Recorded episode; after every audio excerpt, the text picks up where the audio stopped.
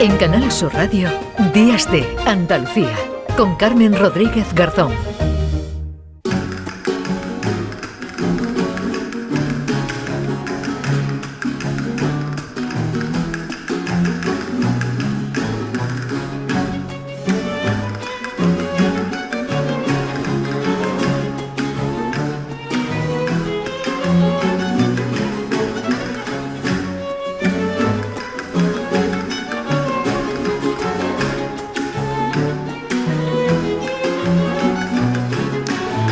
10 y 34 minutos de la mañana. Primi Sanz, ¿qué tal? Muy buenos días.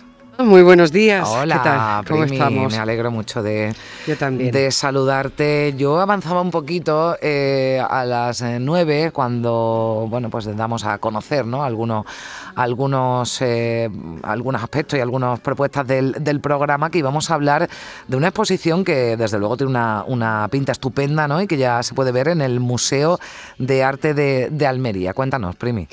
La verdad es que no tenemos oportunidad de conocer esta parte de la historia muy a menudo, porque aunque España ha sido una tierra de inmigración constante a lo largo de los siglos, no tenemos mucha información en torno a cómo fue esa migración a los Estados Unidos, que tuvo un periodo muy fuerte, muy importante, sobre todo entre finales del siglo XIX, entre el 1868, que así se sustitula esta exposición, que se titula Inmigrantes Invisibles, Españoles en Estados Unidos, hasta el año 45.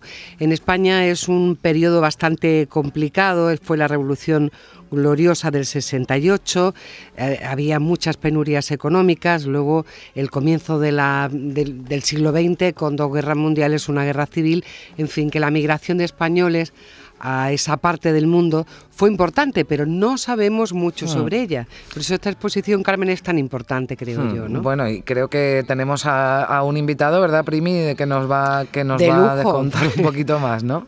Sí, porque además de ser uno de los comisarios junto con Luis Argo Ah. de esta exposición, él es descendiente de aquellos inmigrantes, se llama James de Fernández, es catedrático de literatura española y de cultura española en la Universidad de Nueva York y también es el director de la Universidad de Nueva York en Madrid.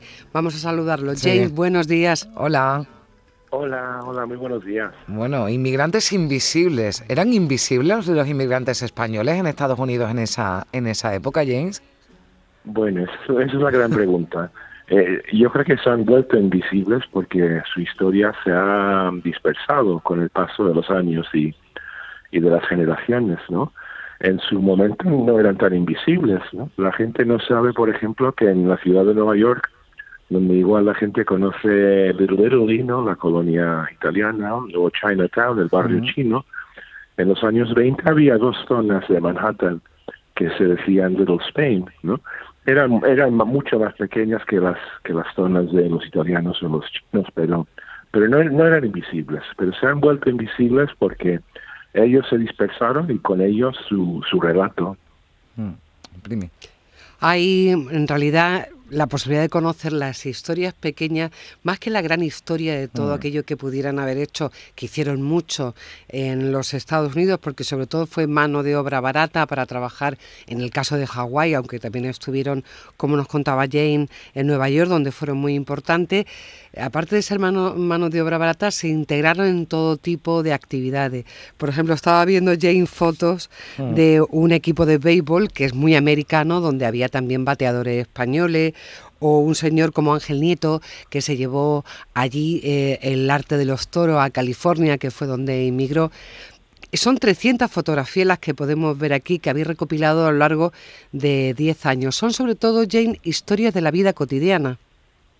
Es exactamente, es un proyecto expositivo que se hace, como has dicho, desde los archivos familiares, ¿no? Fotografías inéditas que viven en álbumes familiares maltrechos, a veces en, en latas de, de- en cajas de galletas, en latas de, de membrillo. Eso es muy fotos- español. Mm, Sí, sí, sí. De hecho, hacemos un pequeño homenaje a la lata de, de- del membrillo como archivo en la, en la exposición. Pero sí, son fotos de esa cotidianidad mm, de un grupo, em, una gota en el océano de la migración europea eh, a, a Estados Unidos.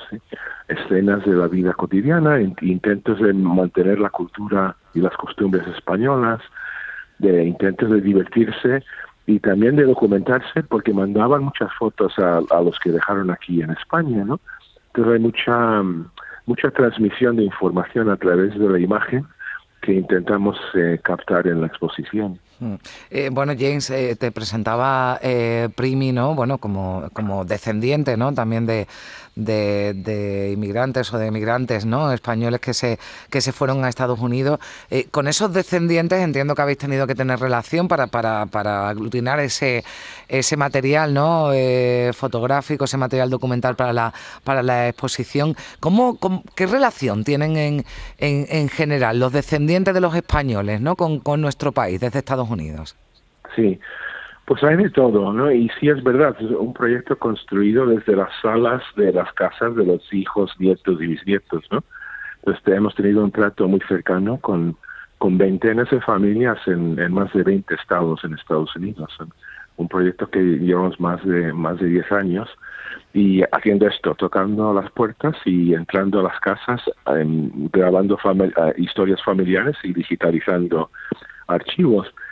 Y con la, pregunta de la, relación con España es que depende mucho de, la familia y también de la zona.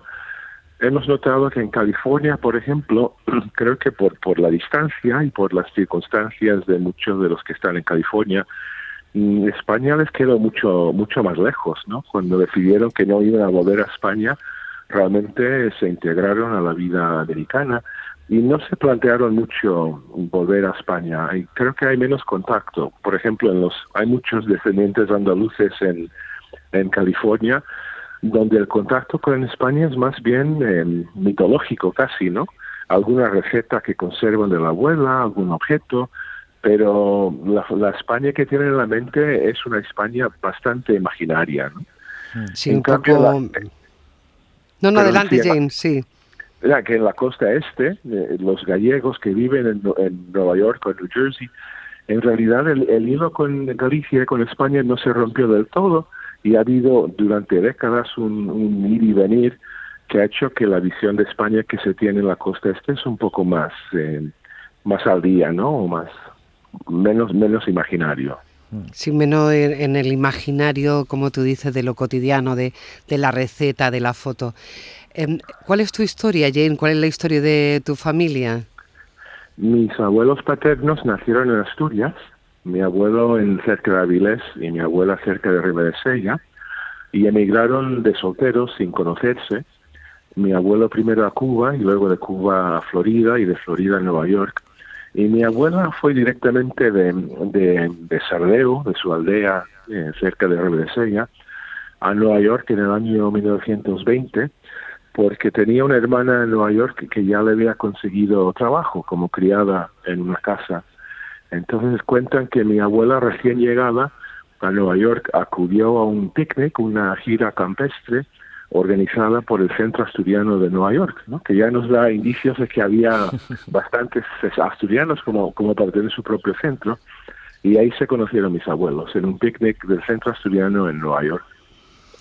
Y, y cómo, y cómo em, no sé, la relación entiendo que no, que no la has perdido nunca, ¿no, James? Para que, eh, bueno, pues eh, estés al frente, ¿no? De, de, esta exposición. O sea, el interés por la historia de tus abuelos y de, y de los españoles, ¿no? Que acudieron en esa, en esa época a mm. Estados Unidos, ha estado siempre muy presente en tu vida y en tu carrera. Bueno, en realidad es un poco, he, he aprendido que mi propia historia Mm, refleja mm, la historia general de muchas familias, en el sentido de que para mi padre, por ejemplo, ya nacido en Nueva York, de padres españoles, pero de padres españoles determinados en que su hijo se integrara a la sociedad americana, eh, el vínculo con España, con la generación de los hijos de los emigrantes, muchas veces se, se pierde, hmm. porque el afán de mi padre era eso, asimilarse, integrarse, educarse, llegar a la soñada clase media.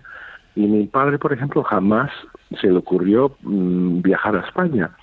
Hemos sido los hijos, los nietos de los emigrantes, los que, los que hemos tenido los recursos, el tiempo y la, y la curiosidad hmm. de volver a establecer este vínculo con, con España. Y ese patrón lo hemos visto en, en muchas familias, ¿no? los hijos mm, emprenden la tarea de hacerse americanos, ¿no? Y luego los nietos americanos, pero con conciencia de sus raíces, tienen el lujo de, de investigarlo más.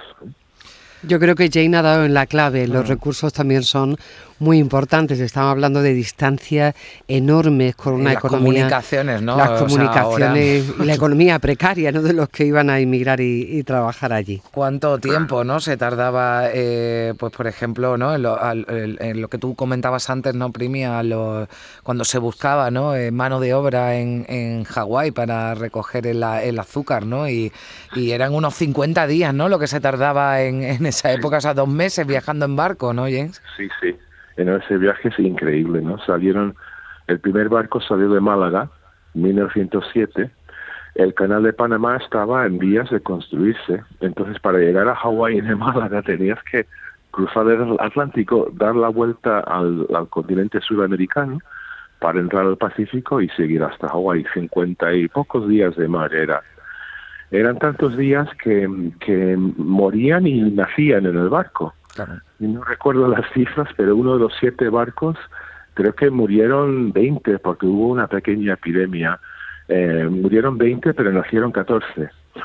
Y los agentes que organizaron el viaje decían, bueno, salimos más o menos al par, ¿no? Que, que, se mueren y se... Y, Me estaba recordando los barcos negreros, pero vamos con algún matiz más... Pues, pero algo parecido. Era, casi una esclavitud, sí, sí. Totalmente. Qué historia tan apasionante, ¿verdad? Pues sí, hay que acercarse hasta el 25 de, junio, ¿verdad, James? En el Museo de Arte de Almería, esa exposición Inmigrantes Invisibles Españoles en Estados Unidos, 1868-1945, y vamos a conocer historias, bueno, pues como la propia, ¿no? De, James y de, y de su familia y de muchos españoles, andaluces también, muchos entre ellos, almerienses que también, bueno, pues se fueron buscando, pues no sé si, el sueño americano, ¿no? Que era lo que se buscaba también en, otra, en otras zonas de, Europa. James, ha sido un placer, muchísimas gracias por, por acompañarnos y compartir unos minutos de radio con nosotras. Muchísimas gracias a vosotras, gracias. Gracias, James. Primi, un beso fuerte. Pues nada, disfrutar de la exposición si se va por Almería. un pues beso, Carmen. Venga, gracias, adiós. Días de Andalucía. Con Carmen Rodríguez Garzón. Canal Sur Radio.